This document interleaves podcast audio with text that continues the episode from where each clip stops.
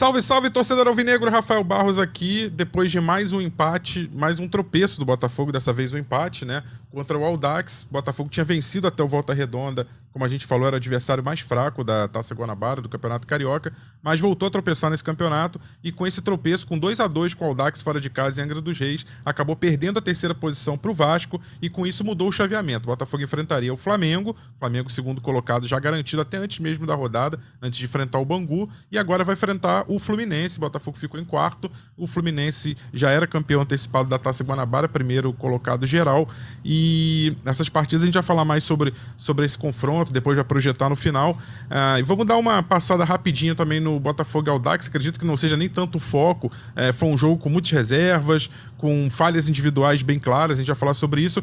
Mas eu tô aqui com o Taiwan Leiras, tô aqui também com o Pedro Depp e a gente quer, na verdade, o torcedor quer saber o seguinte: Luiz Castro, quando ele vem? Que ele vem a gente já sabe.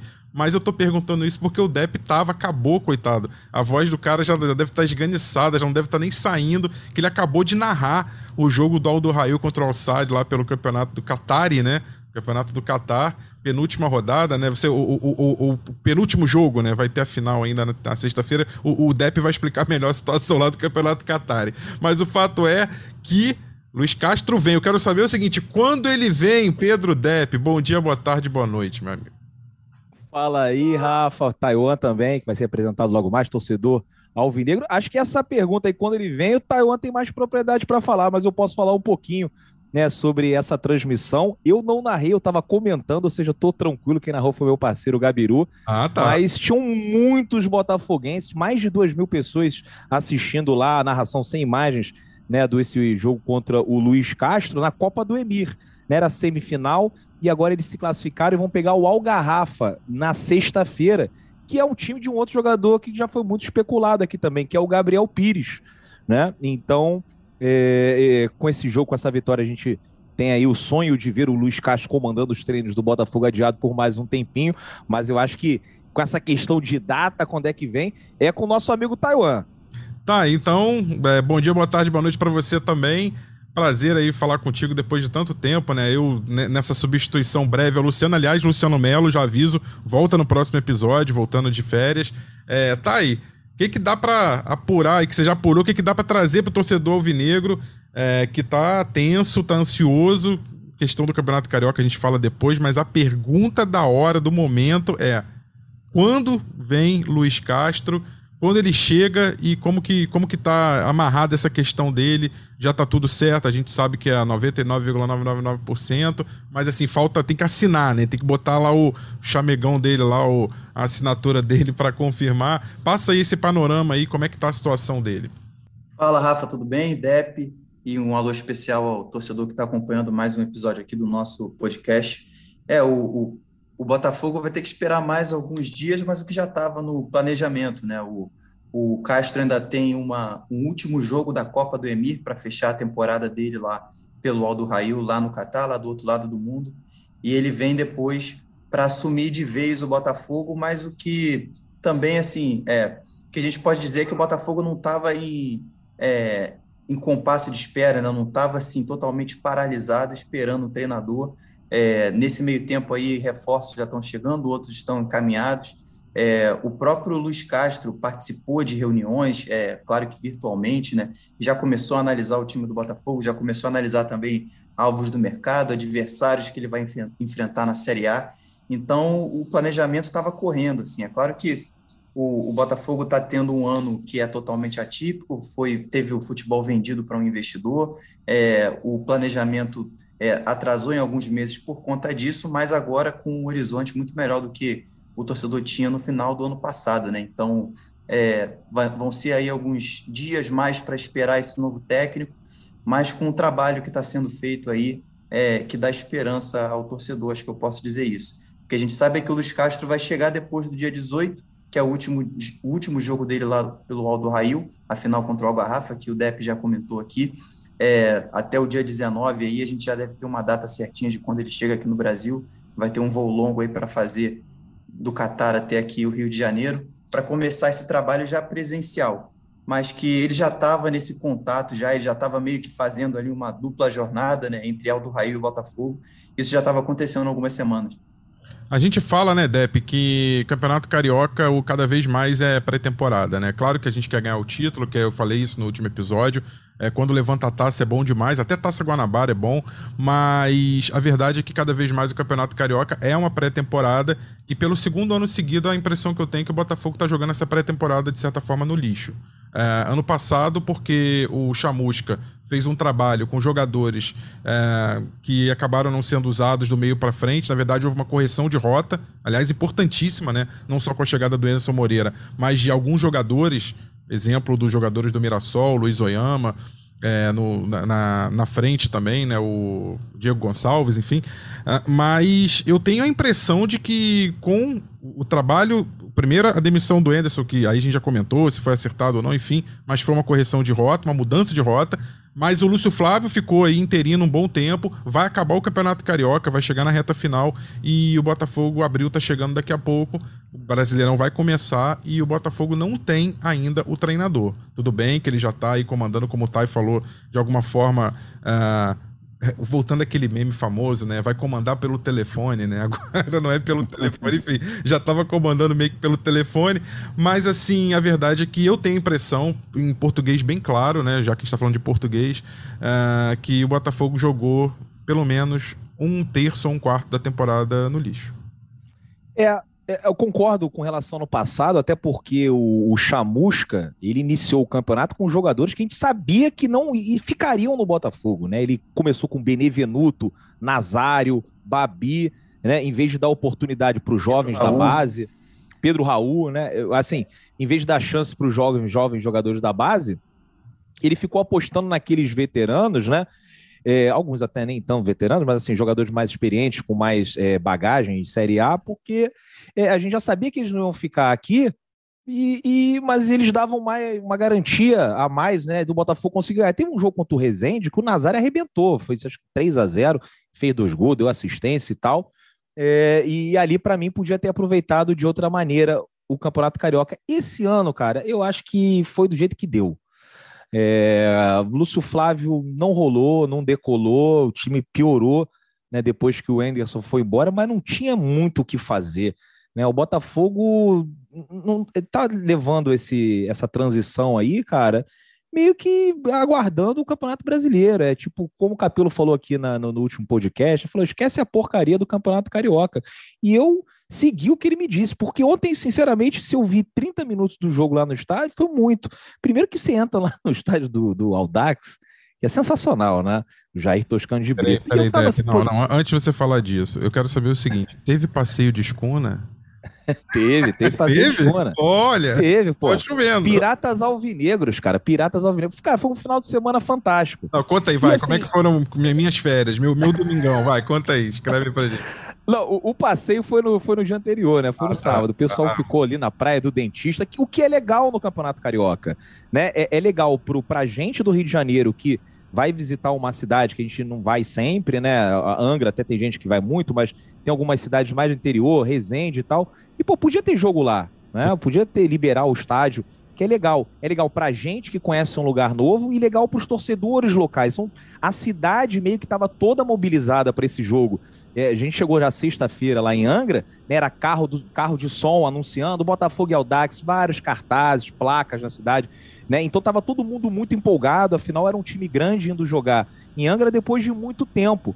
Então isso, essa é a parte legal. E lá, pô, lá dentro do estádio, aquele estádio raiz clássico, né, com arquibancada tubular, né, que ela foi levantar a arquibancada é, em cima de um campo de futebol, então o pessoal ainda estava jogando ali um futebol do, outro lado, enquanto a bola ainda não estava rolando. Mas eu nem vi muito jogo porque entre o campo e a arquibancada tinha uma tenda e, e, essa tenda, ela, ela impedia que eu visse o ataque do Botafogo no primeiro tempo. Então, assim, depois de uns 20 minutos, eu falei, ah, cara, desisto, só vou ficar olhando aqui essa parte do, do gramado, que foi a parte onde o Diego Loureiro né, a, acabou falhando.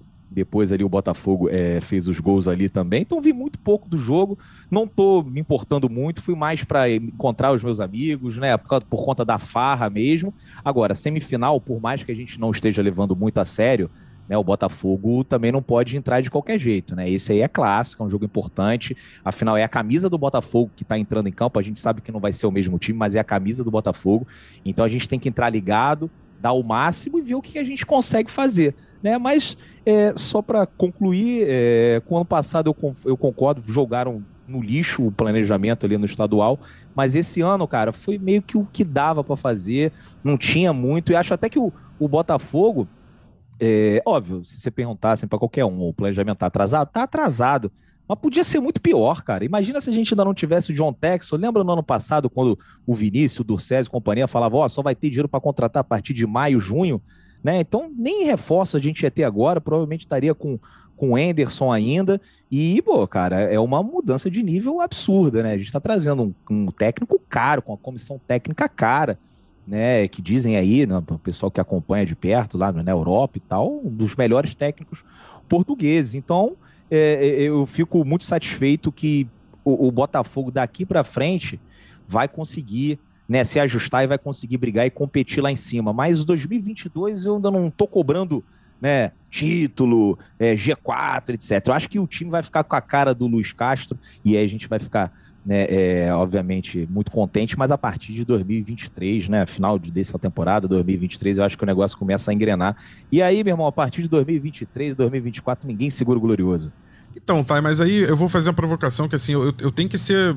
Eu tô procurando aqui fazer um pouco advogado do diabo. Eu sei que o, o ano o Alvinegro, depois da assinatura da SAF, foi celebrada, né? Tudo, tudo assim, tá um clima de muita euforia.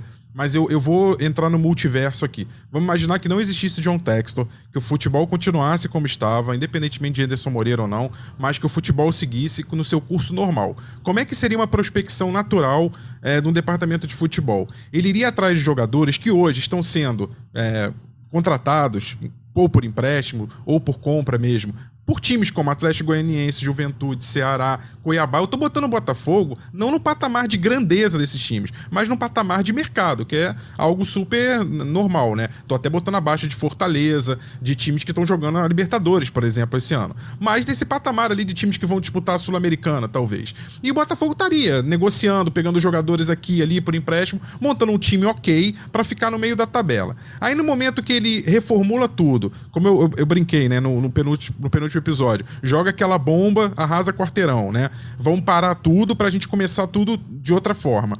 Dá tempo de você montar, não tô falando do Piazon, de, de dois ou três ou quatro jogadores muito bons que talvez virão ainda esse ano, né? Mas e o restante? E, e, a, e a cozinha? E a base? Dá tempo de fazer isso é, é, sem ter essa prospecção interna, só esperando a chegada do Luiz Castro, o dinheiro do John Textor. É, é não fica desequilibrado demais você ter quatro ou cinco jogadores, idealmente, ainda que tenha, né, que cheguem. É, e, o, e, o, restante do elenco, praticamente com o refugo do ano passado, com o jogador que está vindo da base, muitas vezes sem ter a, a, condição. E o jogo com, com o time do Aldax Sangra mostrou claramente isso, né? Jogadores que ainda não estão maduros, preparados para vestir a camisa do Botafogo é, regularmente. É, isso me preocupa um pouco, Thay. É, eu acho que é, não dá para o é, para contar com, com esse planejamento para conseguir resultados para essa temporada. E, e, eu tenho certeza que todo mundo lá dentro do Botafogo e o técnico está chegando tem consciência disso. É, o Textor fez esse, esse, essa paralisação geral, né? A gente pode tratar dessa maneira nos últimos tempos, acho que durou é, mais de um mês até, né? É, porque ele está pensando no, no, investimento que ele está fazendo e no, no, planejamento que ele tem para o Botafogo, é, como negócio dele, né? Claro, não só esportivo, mas como negócio dele, para as próximas décadas. Então, era, é, era de se esperar que, que tudo fosse paralisado nesse momento para que se soubesse qual era a realidade do Botafogo de agora, quais são os ativos, quais são os passivos, a papelada toda que vai se trocar entre um e outro, todas as, as responsabilidades que o investidor vai assumir no lugar do clube, né, entre aspas, para a partir daí ele fazer o, o, o planejamento e começar a tocar para frente, a olhar para o futuro do Botafogo. Né? É, isso não, não, não está sendo feito da maneira ideal esse ano, porque o tempo era, era impossível de, de se fazer. Né? O Botafogo assinou o contrato da SAF, é, anunciou né, que estava em, em, acordo já com o investidor é, na véspera de Natal do ano passado, já em dezembro. a temporada começou em janeiro, então em um mês era impossível fazer isso tudo, demorou uns três meses aí para se conseguir, o que na avaliação de todo mundo que estava envolvido, né, já foi até rápido demais em comparação com outras transações é, empresariais né, desse porte. É, então, o planejamento do Botafogo não é o ideal para esse ano, está longe disso. É, acho que ninguém lá, lá dentro está satisfeito com é, pensando nos resultados dessa temporada, pensando no Campeonato Carioca de agora, no Campeonato Brasileiro de agora, na Copa do, Bra do Brasil de agora. Mas é, acho que está todo mundo ciente, talvez o torcedor seja o, o, o menos ciente disso né, nesse momento, mas a gente está aqui também para fazer essa ponte, né? que o, o, o Botafogo está se planejando para as próximas temporadas com um trabalho de médio até longo prazo, assim, e isso é, é, requer que se sacrifique essa temporada de agora para se fazer esse planejamento. É, seria muito melhor que o Botafogo tivesse todos esses reforços e o treinador já pronto, tudo certinho para começar a trabalhar em janeiro. Acho que ninguém discorda. Se você perguntar para o Textor, ele vai dizer que sim. Só que não foi possível porque todo o, o trâmite as questões até legais é, que eram necessárias demandavam tempo, esse tempo é, teve que ser tomado aí até o início de março, e agora o Botafogo começou a, a, a, a botar para frente esse planejamento que estava ali na gaveta. Né? Então, é, eu acho que sim, o, o Campeonato Brasileiro não vai ser de uma maneira ideal, como nos últimos anos também foram até piores, né? se a gente projetar para agora o que, que o clube tem, tem pela frente de, de perspectiva, né? mas eu acho que é um, é um sacrifício que, pelo menos, quem está dentro do clube está fazendo de maneira consciente. Se vai dar certo ou não os resultados, a gente vai saber mais para frente. Né? Mas eu acho que está todo mundo, pelo menos internamente, o treinador que está chegando também. E até por isso, é, se, se a gente lembrar aqui, estou me alongando um pouquinho, já vou repassar aí a palavra. Não, tranquilo. Só lembrar, só, só lembrar de, de um bastidor que a gente deu é, há algumas semanas aí é, no nosso noticiário, quem acompanha mais de perto deve, deve lembrar. É, a gente colocou que o Luiz Castro vai ter é, carta branca para trabalhar no Botafogo é, por mais de um ano, né? É, entre, entre 12 e 18 meses, que ele vai poder fazer, assim, é claro que é claro que dentro de um diálogo, dentro de um acordo, mas vai poder fazer, assim, tocar o projeto que ele quiser dentro do clube, mudar processos, mudar, mudar, mudar o que ele quiser mudar é, de trabalho, tanto de processos é, é, mecânicos ou até intelectuais, né, a gente falando, para ele poder botar para ele poder botar esse projeto do Botafogo para frente, porque sabe-se que, que isso demanda tempo. Então, é, se, se algum torcedor que está ouvindo a gente está é, tá muito ansioso por resultados já nessa temporada, é claro que todo mundo deseja isso, né? Deseja o sucesso do clube, mas é, o, o caminho natural do, do futebol não é esse. Primeiro você se planeja, primeiro você faz um trabalho um trabalho decente, um trabalho competente, e depois você espera os resultados. O Botafogo está tá dando esses primeiros passos agora, com a contratação de um treinador, com um novo dinheiro entrando e com a formulação de um elenco. Então, é claro que isso pode dar resultado de uma hora para outra. O Luiz Castro pode chegar aqui em um mês e fazer o time encaixar de uma maneira que ninguém esperava e começar a emendar vitória atrás de vitória. Isso pode acontecer. Mas o, o que a gente deve esperar, eu acho que com o pé no chão, e até para o torcedor não se frustrar, que eu acho que não deveria acontecer, é de esperar um, um, um, trabalho pelo menos seguro nesse ano, que não vai ser o ideal, vai ter jogador chegando no meio do caminho, vai ter trabalho sendo conduzido no meio do caminho, para daqui a, a, um tempo, na próxima temporada, ser um pouco melhor, e na temporada depois também, e assim por diante, né? Assim que o, os processos costumam acontecer. É claro que pedir é, paciência para um torcedor que já está aí há, há, muitos anos sofrendo, né? e que viu na, na SAF agora uma grande esperança de já ter uma virada de chave imediata. É algo muito difícil, mas a gente tenta aqui botar um pouquinho dos pés no chão para tentar é, administrar um pouco essa ansiedade, porque pode se voltar contra o clube mais para frente, né? Depe, é, Diego Loureiro, Vitor Marinho, depois Barreto, Lucas Mezenga, Cauã e Reidson, depois Jonathan, Romildo, depois Kaique, Breno Juninho, depois Luiz Fernando, Raí, Riquelme, depois Gabriel Conceição e Eris. Eu sei que esse é um time misto para reserva, técnico Lúcio Flávio. Eu sei que esse é um time misto para reserva, mas vamos fazer um exercício aqui, mais uma vez. Olhando esse time que entrou em campo ontem, e aí você pode estender para o elenco do Botafogo hoje. Quais desses jogadores têm condição de jogar uma Série A de forma competitiva? Competitiva eu não estou exigindo Libertadores, não estou exigindo briga por nem por Sul-Americana. É, embora hoje Sul-Americana praticamente quem não caia jogue, né? Mas vamos botar os 12 primeiros, que seria a Sul-Americana raiz, né? Uh, eu estou exigindo uma colocação que o time permaneça, que é o que todo mundo quer. Eu acho que assim, é vamos lá, vamos assinar um contrato aqui. Assino que esse ano não vou ganhar nada além de, né, enfim, nenhuma vaga, mas que não vou cair, para que ano que vem sim eu possa brigar para conquistar tudo, né, ou pelo menos a maior parte das coisas aí com com Textor e com dinheiro e tal. É isso que todo mundo tá, é meio que um trato, vamos dizer assim, tácito, né, meio que assim não não verbal, não falado, mas é mais ou menos o que todo mundo aceita hoje, né? Mas olhando para esse time que entrou em campo, olhando para o elenco do Botafogo, hoje dia 14 de março de 2022, é, esse elenco tem condição de jogar a Série A? Cara, olha só, eu acho que desses aí que você citou, é, o Erisson talvez seja o único que o torcedor vai cravar e falar assim: ó, esse cara pode ser útil uhum. na Série A do Campeonato Brasileiro. É, mas assim, com a chegada dos reforços, dessa comissão técnica, né, que todo mundo fala que é uma comissão técnica muito competente, eu acredito que é, eles vão conseguir recuperar, né, vão conseguir é, potencializar alguns jogadores que hoje a gente acha meio menos. Aquele cara assim, hum, esse aí não dá para contar. Né? Eu acho que é possível né, o Botafogo conseguir recuperar uns dois ou três jogadores, e aí, sinceramente, não sei quais serão, mas é, a gente tem um elenco muito jovem e, e, talvez mesclando com esses reforços, com mais peso, mais bagagem que devem chegar ainda nessa primeira janela, a gente pode ter né, algumas apostas vingando, né? Não sei, de repente um desses meninos da base, é, como o Raí, né? O, até o próprio Bacholinha ali do, do Riquelme, né? Que é baixinho, mas é, é bom de bola também, né? Tem que ver como é que é, se comportaria num jogo né, com mais peso, né? Contra adversários melhores, né? Tem o Juninho que teve poucas oportunidades é, no campeonato. E tem outros caras ali também, né, que, que foram contratados, são um pouco é, mais experientes, né? Do caso, por exemplo, do, do, do, Breno, tem esse Vinícius Lopes que ainda não pôde jogar porque chegou lesionado. Eu tenho confiança que pelo menos uns dois ou três caras eles vão conseguir recuperar. Porque às vezes, né, assim, o mais importante é você ter um bom ambiente de trabalho, você ter os salários em dias, você ter né, uma estrutura para você treinar, né, de qualidade. Então eu, eu, fico torcendo muito para que o Botafogo resolva essa situação ali do campo anexo. Estão né, falando ali que vão fazer obras, não sei se vão ampliar, construir mais um outro.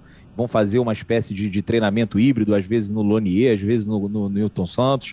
Então, assim, é, se você tiver uma boa estrutura, cara, até um jogador né, pouco cotado, como esses aí que entraram ontem, pode acrescentar alguma coisa. Agora, eu ainda não tenho bola de cristal. E se eu tivesse, eu ia querer adivinhar os, os números da loteria. Né? Eu vou deixar essa para o Luiz Castro, mas confio na comissão técnica e acho que eles vão fazer um bom trabalho e daqui a pouco, né? daqui a pouco não, daqui a alguns meses a gente vai estar tá lembrando desse podcast aqui, falando assim, putz, olha lá, o Hugo, ninguém lembrava do Hugo na lateral esquerda e tal, é, tinha ido muito mal e agora está jogando, é, tá jogando bem, né? Eu acho que esse tipo de coisa pode acontecer. É, eu olhando, olhando para esse elenco do Botafogo, até respondendo um pouco parte dessa pergunta, eu quero que o Tai também fale sobre isso, que eu acho que é um tema legal para o torcedor. É, o, esse elenco do Botafogo hoje, que a gente sabe que não vai ser ao longo do ano mesmo, vai mudar, mas hoje esse elenco não é, não fica, não deve em nada, né? E aí no, no pior sentido, né? Ao da Chape ou do Esporte que foram rebaixados ano passado. Mas a gente sabe que também foram rebaixados ano passado Bahia e Grêmio, que ninguém cotava, se você olhasse o elenco deles, o do Bahia pelo menos para disputar uma Sul-Americana e o do Grêmio talvez até para classificar para Libertadores, isso antes do campeonato começar. E ao mesmo tempo permaneceram times que você olhava o elenco e jurava que, que brigariam, que cairiam provavelmente ali, talvez citando Juventude, Cuiabá, e que conseguiram escapar, né? Cada um da sua maneira. Então, futebol não é uma ciência exata, né? Mas assim, tá aí, é, entrando nesse. Eu acho que assim. Esse... Só, oh, fala, fala Rafa, só, só, antes de passar para o Tai, né, é, indo aí é, mais ou menos na linha que você falou, o Globo Esporte fez uma matéria muito boa falando sobre o atual momento dos times né? E botou ali o time titular atual, o time base atual. Cara, você vai ver o time, eu não conheço ninguém. Uhum. Você fala assim, meu Deus, quem são esses caras? O time do Fortaleza, é, a zaga é Tite, Marcelo Benevenuto e Tinga.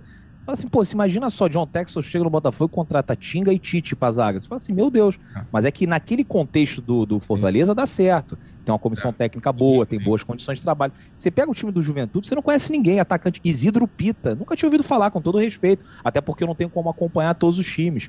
Né? Mas você vê que é, não tem nenhum bicho papão. Tirando os três ali, né? O Flamengo, Atlético e o, o Palmeiras e talvez ali o Corinthians.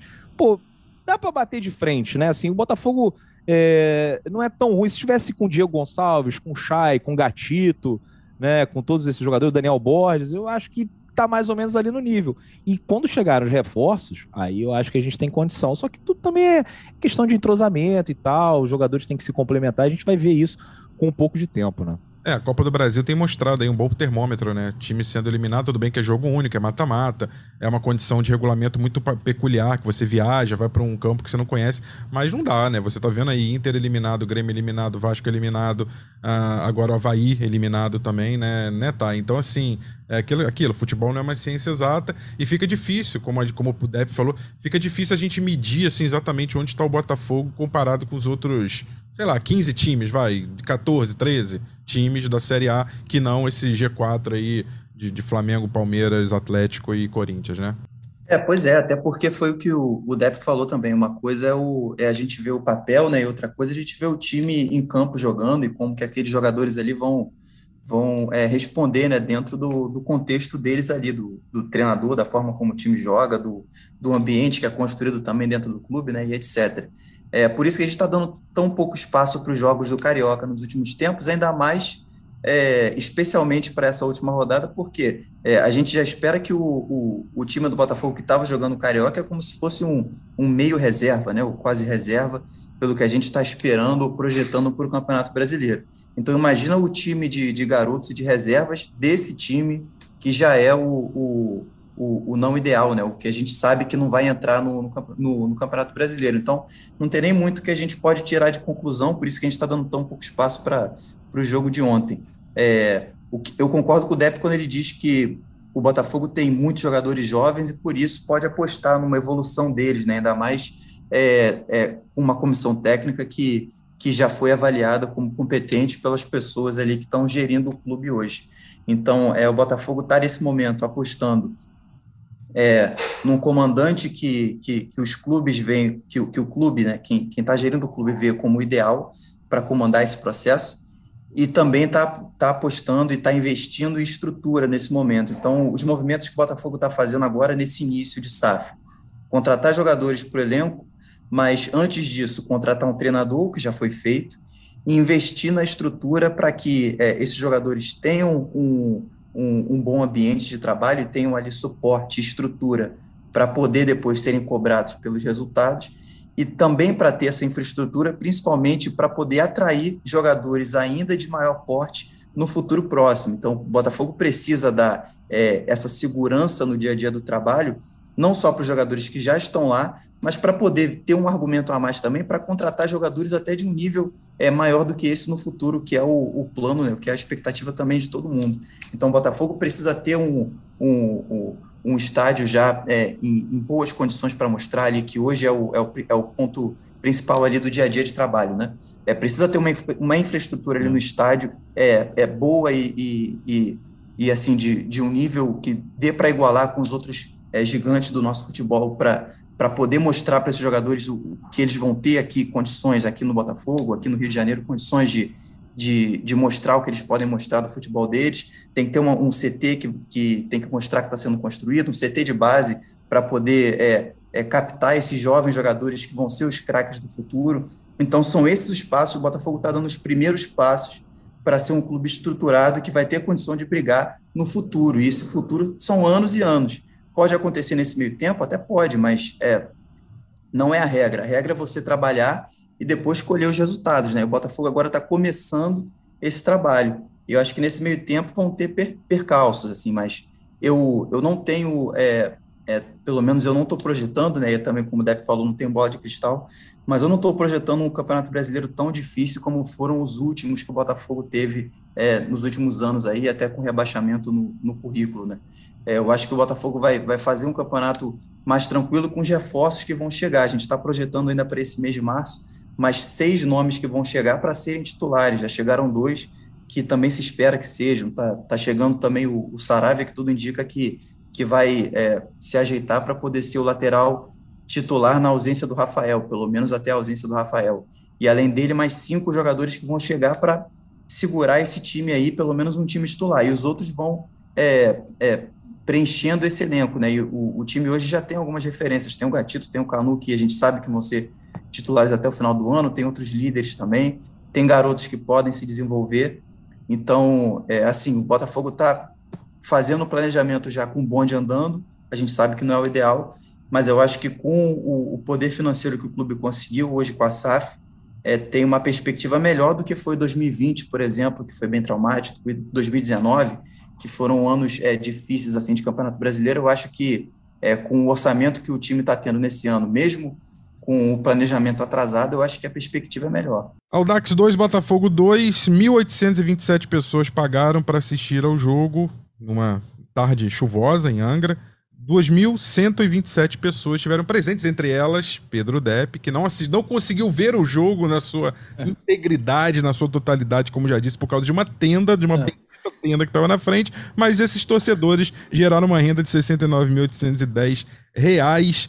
E para falar aqui da uma curiosidade do jogo, o Lessa, aos 43 do primeiro tempo, fez 1 a 0 o Breno empatou aos quatro do segundo tempo para o Botafogo, primeiro gol dele pelo Botafogo.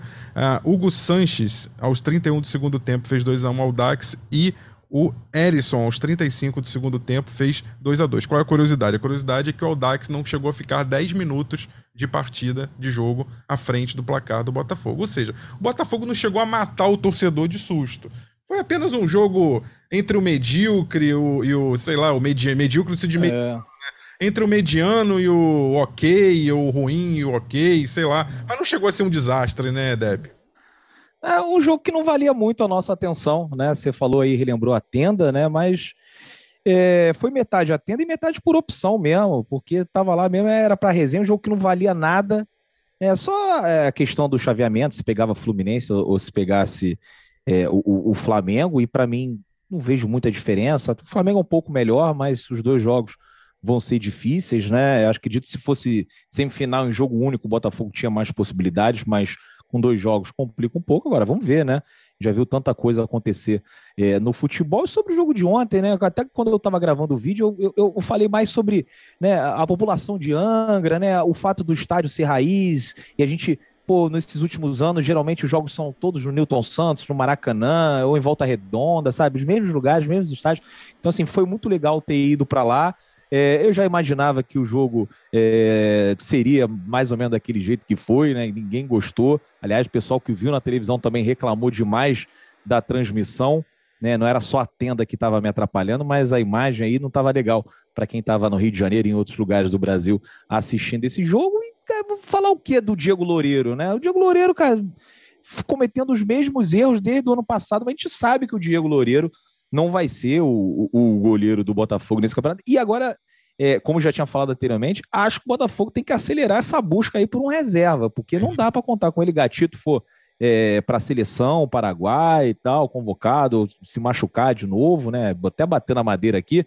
Mas não dá para contar com o Diego Loureiro. Não adianta nada você gastar não sei quantos milhões no técnico, não sei quantos milhões em jogadores e o goleiro ser o Diego muito inseguro nessas saídas, né? E depois que ele falha, ele fica.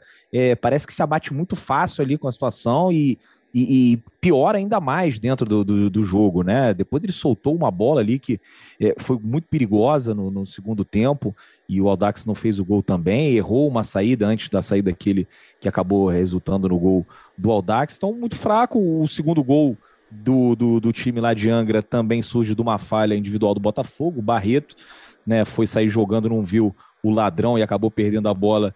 O jogador acertou um chute longe, fez o gol e acho que era legal, foi mesmo uma torcida, né, o Rafa? Acho, acho isso muito legal. O torcedor do Botafogo, como mudou o astral. Você olha na arquibancada, as pessoas estão vendo um jogo horroroso, mas elas não estão tristes, elas não estão desoladas. Todo mundo saiu do jogo e atravessou a rua e foi pro bar beber e tá todo mundo né, nessa expectativa de Luiz Castro, jogadores que estão chegando, porque a gente sabe que é, esse campeonato pra gente é uma mera formalidade, porque tem que disputar. Se, se desse para sair, falar, olha, a gente vai sair e volta só no ano que vem, acho que a gente saía, né? Mas tem que disputar. E agora vem esse clássico contra o Fluminense, jogo difícil, mas quando a gente enfrentou o Fluminense foi um jogo duro, né? A gente tomou dois gols ali bobeira também, gol de escanteio, que dá para evitar, e acredito que com o Canu de volta, o Carly, Daniel Borges, né, o Chay, né, se o Gatito puder jogar, não sei agora, porque a, a, a, o jogo é, mudou de data, né, pra, enfim, para ajustar ali com o calendário do Fluminense. E aí acho que o Matheus e o, e o, Gati, o Matheus e o Gatito não vão poder participar. Mas se a gente tiver todos esses caras, eu acho que dá para fazer um, um, jogo digno, né, e terminar esse campeonato carioca é, atingindo o objetivo mínimo, né, que era classificar, né, para a semifinal, coisa que a gente vinha tendo muita dificuldade nesses últimos anos, né. Então acho que esse jogo, como eu disse no vídeo de ontem, cara, não estava nem me importando. É, tô, tô focado mesmo nessa chegada do Luiz, né, e na estreia do Botafogo no Brasileiro contra o Corinthians. Concordo, Depp, que o Botafogo precisa acelerar a busca de um nome para a reserva do Gatito, até porque ele vai ser. É, talvez não sei quantas vezes vai ser convocado ainda, porque o Paraguai não vai se classificar para a Copa, mas tem amistosos, enfim. E ele é. acaba sendo obrigado aí, mas de qualquer forma ele pode se machucar, né? Já vem do histórico de lesão. É. Eu só acho que o Douglas Borges não cometeu nenhum crime hediondo para estar tá tanto tempo no banco é. e não entrar e ser reserva do reserva. Quer dizer, reserva do Gatito é. ele pode ser. Mas por que tem que ser reserva também do é. Diego Loureiro? É só uma reflexão, tá, gente? Assim, é. eu acho também que tem que procurar no mercado um goleiro melhor, mas também acho que entre os dois eu, eu só vi o Diego ganhar chance. Eu praticamente não vi o, o Douglas, ele ganhou uma chancezinha na Série B e depois falhou e saiu e o, e o, e o Loureiro falhando, falhando, falhando e continuou ali, né, como opção. É, acho que nessa parte aí do Douglas e do, e do Diego, assim, o melhor é sempre aquele que não tá jogando, né? um dilema que o Botafogo, o botafoguense viveu já durante anos, né? Xinga um lateral esquerdo, pede o reserva. Aí o reserva entra e o pessoal xinga o reserva e cobra a volta do, do antigo titular. Aí com Diego e Douglas acho que é por aí também. É, e, e, eu me assustei um pouco, tá? ontem com a, é, a. gente no futebol moderno se acostumou a ver como que um volante faz diferença para o time, né? Seja aquele famoso box-to-box, né? Tipo o Paulinho, que vai de uma área a outra.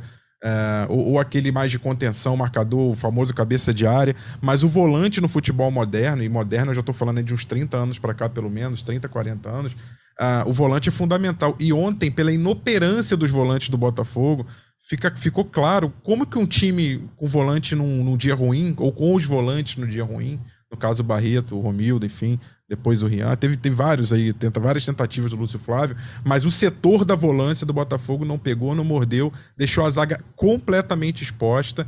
E, e, só, de, só título de curiosidade, porque eu sei que esse não vai ser o time do Botafogo, é, eu sei que a maioria dos jogadores não, não, não, eles, não estão prontos ainda para serem aproveitados na totalidade, mas é só como amante também do futebol, além da questão do Botafogo, é, como é que você percebe a, a falta que faz quando você não tem é, volantes atuando ali, né, protegendo a zaga e, e fazendo uma saída de bola mais eficiente, né? Pois é, não é à toa que o Botafogo está é, buscando no mercado alguns nomes, né, no plural ali, para a posição.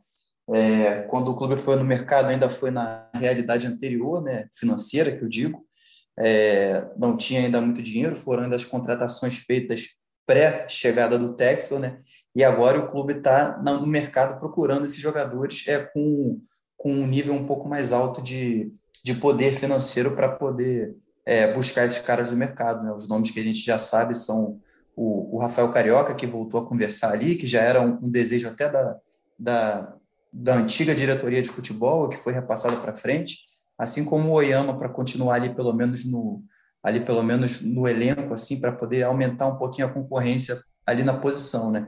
É, chegou um garoto que é, que é o Breno, que é uma aposta, e é, o Barreto que foi útil na, na Série B, mas a gente não sabe até que ponto ele vai, vai manter esse nível na Série A para ser uma opção o ali. Thay, desculpa te interromper que você falou, eu fiquei com essa curiosidade. Como é que está a situação Oi. do Oyama aí, efetivamente?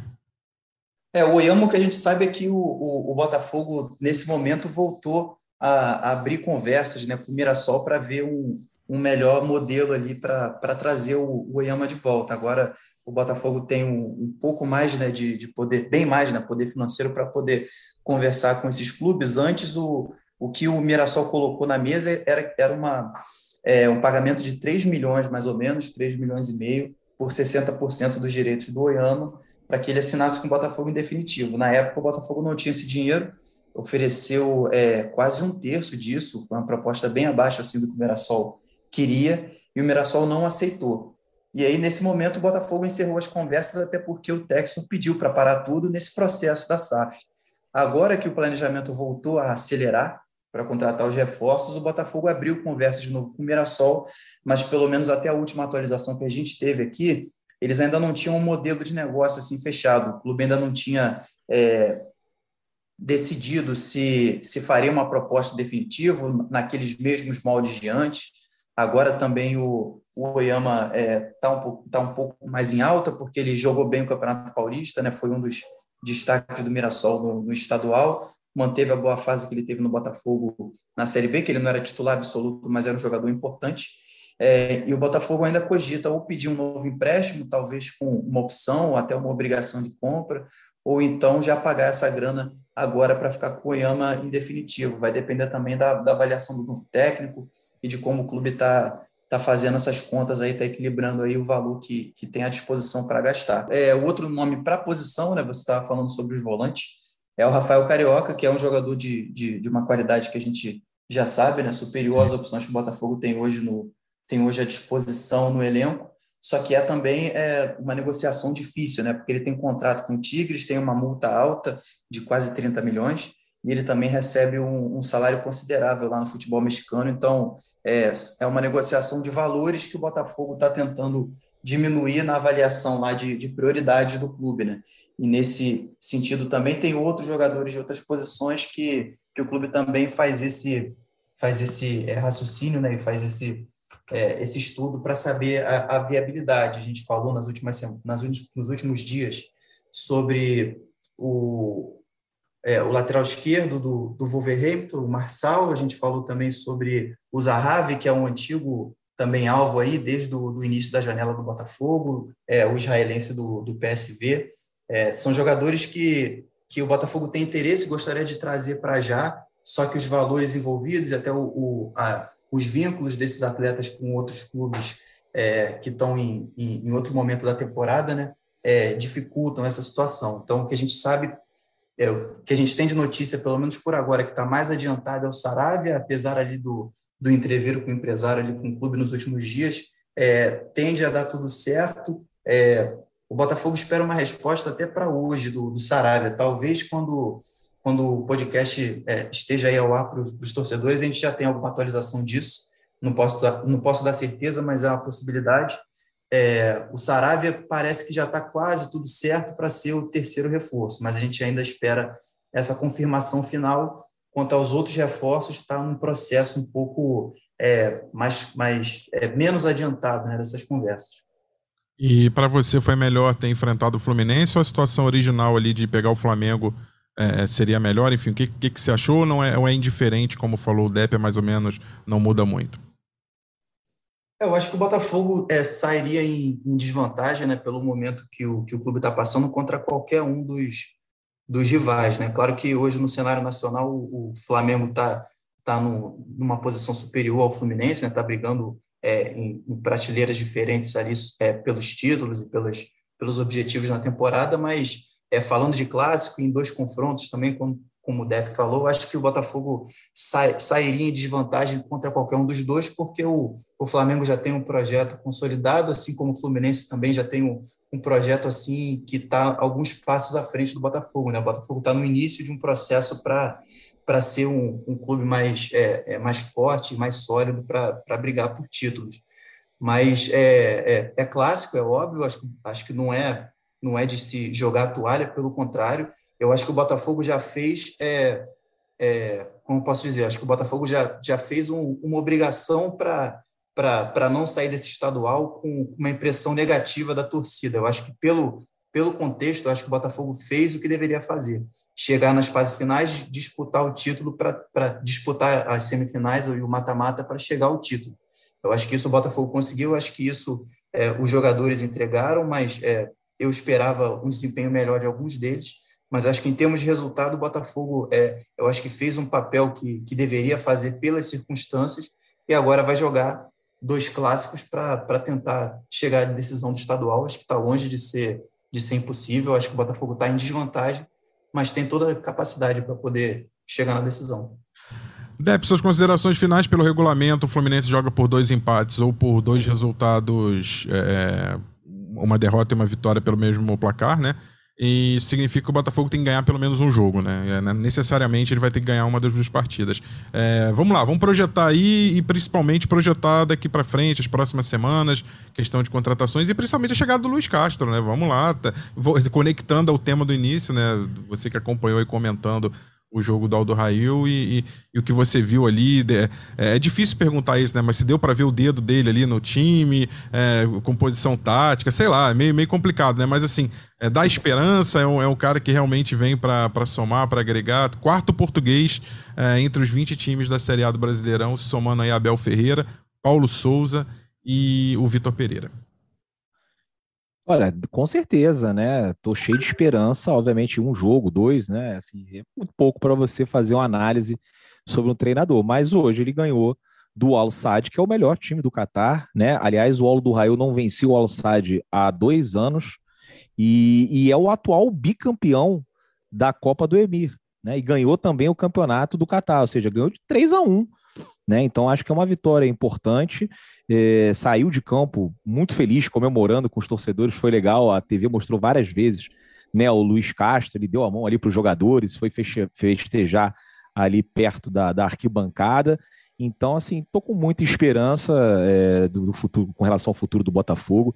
Acho que a gente está no caminho certo. Todo mundo que acompanha o futebol português, pessoas da área, pessoas do ramo, é, falam coisas muito boas do Luiz. A gente tem que esperar e, cara, eu já estou aqui né, sonhando com o dia que ele vai chegar lá no aeroporto, já vai poder né, tá vestido com a camisa do Botafogo, a roupa do Botafogo, dar o treino. E quero saber dos reforços, né? Como o Thay falou aí, o Sarabia, né, pode ser que, que seja anunciado nos próximos dias. Né? Nesse próximo jogo, inclusive, do Luiz Castro, lá no Catar, na final da Copa, ele vai pegar o, o, o Gabriel Pires, gostaria que fosse contratado, tem o Zahavi, sim, são vários nomes bons que estão sendo especulados, acho sim que o Botafogo, é, sem informação nenhuma, mas é, é, é comentando em cima do que o Thay falou, o Botafogo vai trazer esses seis caras né, para dar uma encorpada no elenco nessa primeira janela. Então, eu ainda estou tranquilo. Óbvio que eu queria que a, a, essa situação já tivesse um pouco mais adiantada, mas é o que deu. Agora, eu não poderia deixar de falar, né, e porque até porque a torcida reclamou muito agora nas redes sociais,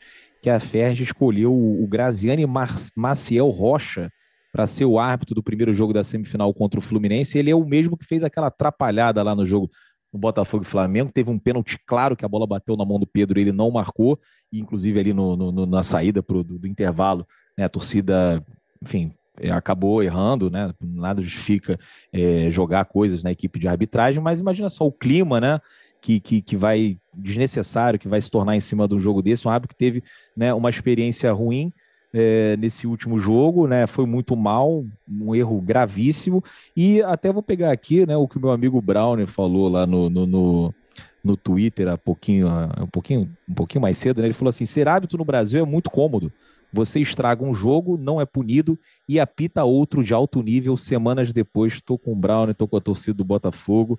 Né? Esse campeonato está é, tá cada vez pior. Né? Espero que no ano que vem né, com um time mais estruturado, de repente John Texor né, é, coloque aí um time sub-23, né, a diretoria do Botafogo coloca um time sub-23 nesse início, porque já não aguento mais jogar esse campeonato desse jeito. Tá, e considerações finais, é, chegada aí do Luiz Castro, reforço como você já falou, é o momento da virada de chave agora, se não for agora, não é nunca mais, né, brincadeiras, enfim, à parte, mas Uh, tô, tô, dizendo porque a gente já está chegando ao final do meados do, do, terceiro mês do ano, né?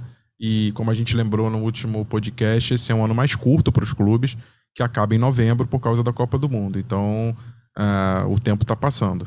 Tá, e suas considerações finais. Obrigado, prazer mais uma vez aí estar tá contigo.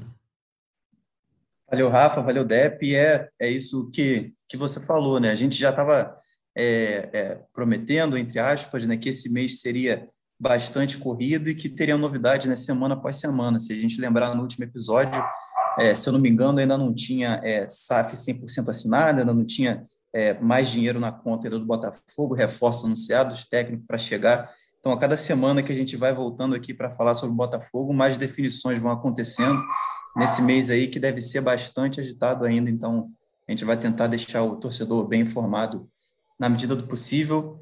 Um obrigado especial ao torcedor que acompanhou a gente até o final desse papo aqui e até a próxima. Valeu, torcedor Alvinegro. Mais uma vez, muito obrigado. É sempre um prazer falar de Botafogo. É sempre um prazer estar na sua presença e é, depois desse terceiro. E a gente. A, Fala, a, a gente vai encerrando aí com a cachorrada. Claro, não poderia ser diferente, né? Tá, é o canil, é o canil alvinegro. Ah, tá, bom, tá aí, pô, Já é o efeito Luiz Castro, é. É, mas obrigado, obrigado, torcedor alvinegro. É sempre um prazer falar de fogão.